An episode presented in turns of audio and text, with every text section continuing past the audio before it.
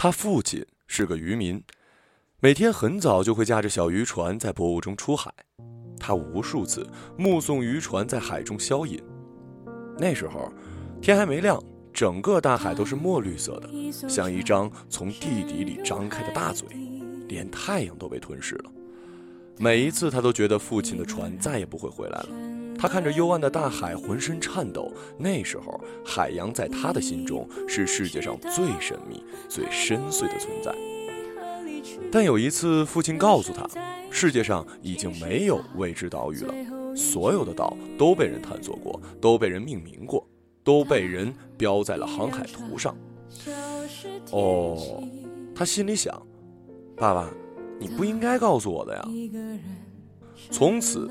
大海对他来说再无神秘可言，仅剩索然无味。他跟他后来的女朋友安琪在野外露营时讲了这件事儿，最后还解释说，原来每一片海域都有人比我先踏足了。就像一个女人，哪怕再漂亮、再性感，但被无数人上过了无数次，我也就对她失去欲望了。哎呀，安琪娇嗔地捶了他一拳，这比喻真粗俗。他哈哈大笑，顺势搂住安琪的腰，他们并排躺在黑夜的山坡上，四野无人，夜风清凉，星空辽远，一颗颗星子与他们对视着，这些星光从遥远的地方发出，经过艰难跋涉，穿过百万光年，最终来到了这颗位于宇宙偏僻寒冷处的星球，落到了这对年轻情侣的眸中。他的眼睛被星光照着，也闪闪发光。哎，看到没有？他突然伸手指天，大声地说道：“那儿才是人类未曾踏足之地。”在每一个银河坠入深谷的梦毕业之后，他拿到了航空部的录用函，他感到惊喜，父亲却难以置信。父亲的身影被全息电话投射出来，呃，不知是镜头故障还是因为愤怒，父亲的脸看上去十分扭曲。你为什么要去航空部工作？你明明学的是海事，应该入伍加入海军。父亲咆哮着质问：“战争马上要开始了，所有人都去为亚盟效力，你却一个人当懦夫。”战争不关我的事儿，海事也是你逼我学的。他的眼神很平静，慢慢的说：“所有人都在为脚下的土地和资源斗争，总还需要有人把目光放到天上啊。”“天上？你以为天上和我们看到的一样是云和阳光吗？大气层外面是比沙漠还要荒凉的地方，什么都没有，只有冷，冷到骨头里。你会死在那里的。”他摇摇头，那里不是什么都没有，那里充满着射线。如果把它们全部破译，宇宙会比地球任何一个菜市场都热闹。他又点了点头。对，我们都会死，但你会老死在床上，在土地里腐烂，而我会被埋葬在群星间，被星光照耀下，永恒。父亲一巴掌扇了过来，由光线构成的手掌穿过他的脸，落到了另一边。他安静的关闭了全息通话，但下一个电话，他就犹豫了。他的手指停在按钮前，久久不能落下。跟父亲都好说，被骂一骂也就过去了。但怎么向安琪开这个口呢？夕阳在等待的时光里垂垂欲老，漆红色的晚霞布满了西边的天际，似乎天空开裂出巨大的伤口，正在涓涓的流出血来。唉，该来的总要来的。他叹了口气，按下了拨号键。一些红色的光透过窗子照到他的脸上，他觉得悲伤。电话通了。但安琪没有打开视频镜头，她的脸藏在了遥远的地方，只有声音传到了他的耳旁。呃，我进航空部了。我我去面试之前没跟你。我知道的。啊啊！他有些愣了。恭喜你，这是你的梦想。他不知道说什么好了，沉默着。夕阳也沉默着，在沉默中一点一点被地平线融化，他脸上的红光消失了。我知道，战争在你看来很幼稚，但我是个普通人。亚盟和欧盟马上就要全面开战了，全国都在生病，我做不到你这么超脱。说到底，大部分人只关心自己的生活，天上的事太远了。安琪后面还说了一些什么，但他已经听不进去了。他转头看着夕阳，渐渐隐没，觉得自己的爱情也如同夕阳一样的消失了。他看着看着，流下了泪。后来霞光不见了，黑暗从西天浪潮般的奔涌而出，淹没了世界。战争的起因并不新鲜，无非是为了抢夺。最后大打出手，人类在进化树上爬了上百万年，刻在基因里的东西却丝毫未变。世界发达到这个程度，每前进一步都是以资源的巨大消耗为代价。地球生态的反馈调节承受不住这样的消耗，资源匮乏是必然的。但所有人都没有想到这一天会来得这么早。欧盟和亚盟都在拼命地争取资源，于是战争开始了。他在航空部上班的时候，每天都能从电视里看到战事播报，哪儿哪儿战线拉长，哪儿哪儿捷报，哪儿哪儿损失惨重。哪怕他捂住耳朵，那些声音都能钻进去。战火已经在整个星球上熊熊燃起。地球被人类瓜分，宇宙却不曾。所以这一年的国际天文会议还是克服了层层阻力，在法国举行。他被指派前往，穿过危险战区，来到了法国。他在路上颠簸，昏昏欲睡，却总是被炮声震醒。透过车窗，四处冒烟的土地在他视野里展开，焦黑、灰白、血红，各种颜色混杂着，让这个世界显得陌生而疯狂。一个叫巴西琴的青年天文学家接待了他。巴西琴拿来一瓶葡萄酒，倒了两杯，他拘谨地喝着，一口一口亲抿。巴西琴喝了一口，却皱皱眉，把酒放下。要是在以前，这种次等货物是拿不出来的。巴西琴怅然地说道。可是法国陷入了战争，那些庄园再也产不出好酒了。他点点头。他路过法国南部的时候，看到了很多正在燃烧的葡萄园。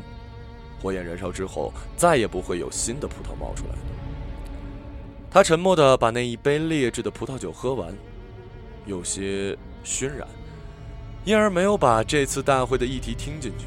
当他清醒过来时，只看到巴西琴兴奋地说：“你知道吗？我们两个都在上船的名单上。”船？他晃了晃脑袋：“什么什么船啊？”就是大麦哲伦号啊！他在大学时代学过的海事知识里搜寻着，但始终记不起哪条现役的舰船叫这名字。好吧，可是为什么我们俩都要出海呢？出海？哈哈，不不不，大麦哲伦号可不是海船，它是由欧盟和亚盟联合建造的宇宙飞船。它的征程是无限的星辰，它将找到新的资源，使我们结束这场该死的战争。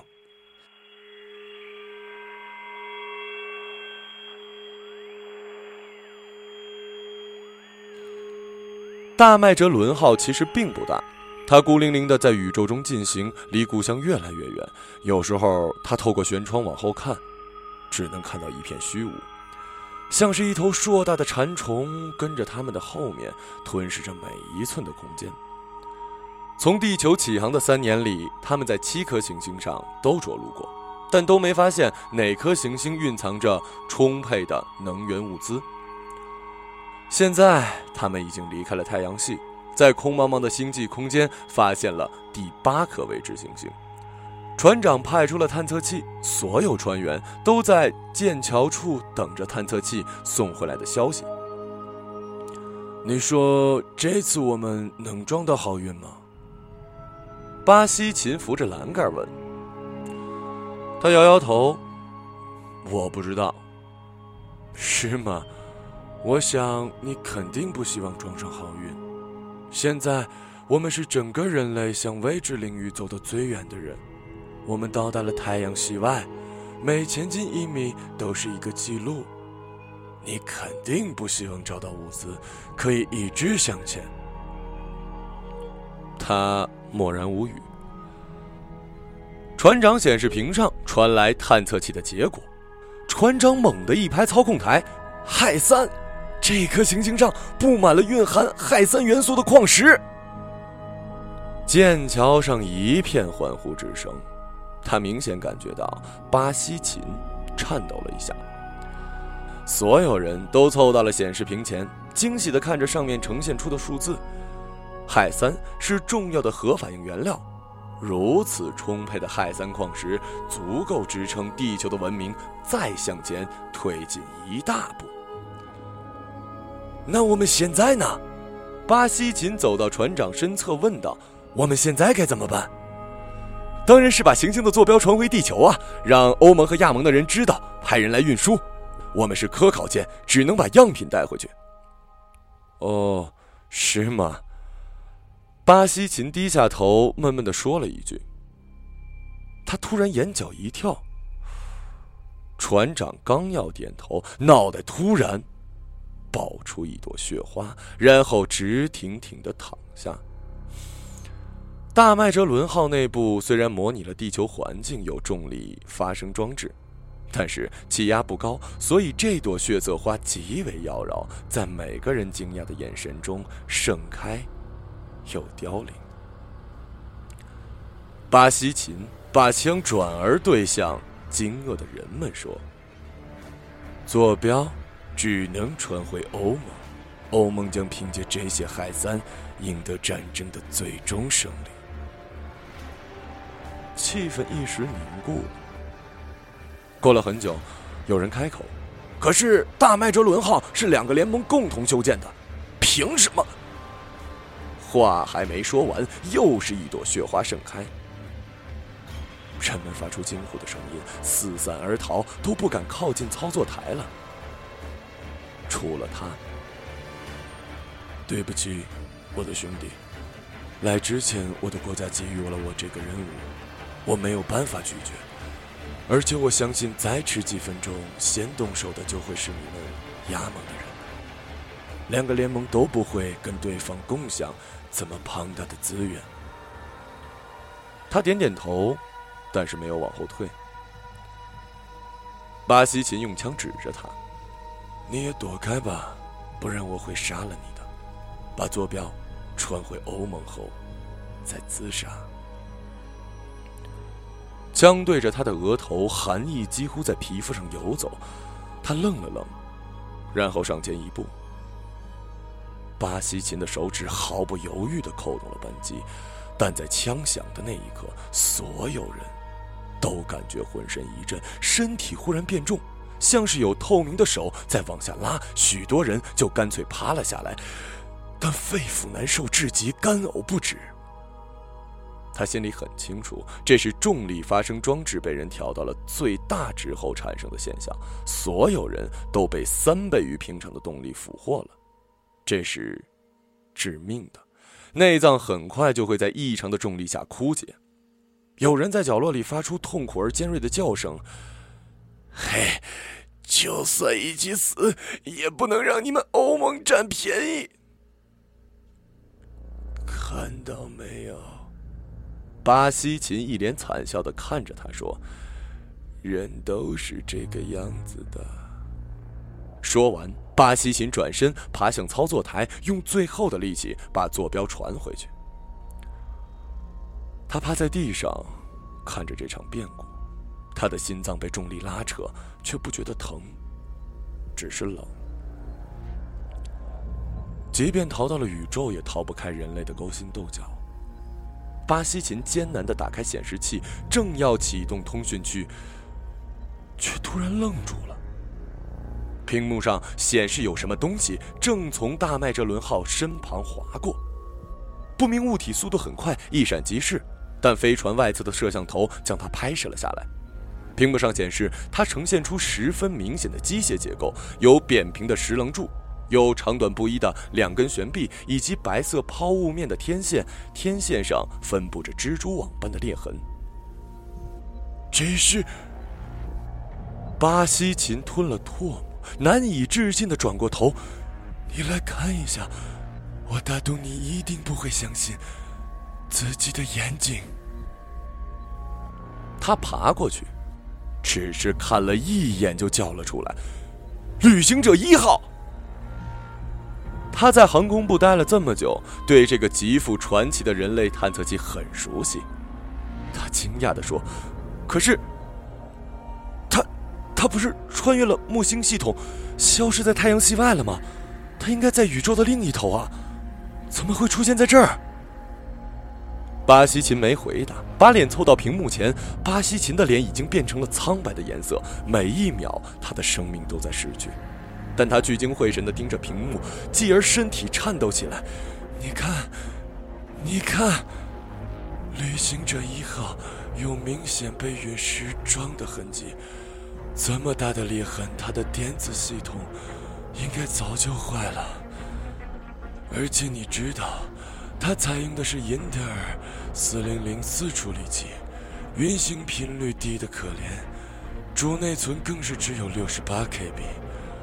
但现在，它完整的出现在这儿，并且测速比以前快了很多。你是说？旅行者一号在太空中受过伤，但后来被修好了，而且功能超过了1977年的设计。巴西琴使劲的点头，这个动作让他更加虚弱。可是，这是谁干的呢？巴西琴说着：“是外。”他停了下来，犹豫后才继续开口：“不。”宇宙浩瀚，任何事情都可能发生，但我们永远不会知道答案。所有人都要死了。巴西琴勉强的抬起头，透过舷窗望去，宇宙一片漆黑，旅行者一号已经消失在这片空间里，巴西琴的视线捕捉不到了。对了，我一直忘了问你一件事情，你的女朋友安琪。你后来遇见过她吗？没有。她担任后勤部的那艘船，在一次出海时就被欧盟的导弹击中，没有人生还了。真是去他妈的战争！抬起枪，巴西琴突然笑着抵住了自己的下巴。帮我找到答案。说完最后一句，巴西琴扣动扳机，脑袋在巨大的动能下爆开。我们真的要回去吗？那颗被战火焚烧的星球。人类从树上跳下去的那一刻就没有停止过战争，只不过以前相互掷石头，而现在发射导弹。地球就是这样被推进荒芜深渊的。每一个人都只看到眼前的利益，每一个人都在低着头走，看不到头顶的夜空。即使合力建了飞船，还是相互派来卧底，让人类卑劣的暴露在群星的眼睛里。这样的地方值得回去吗？现在宇宙的面纱就摆在我们面前，我们可以轻易的揭开它。我不知道会发生什么，或许是异文明，或许是其他我们还不能理解的存在，或许是……死亡、射线、黑洞、陨石，每一样都是致命的。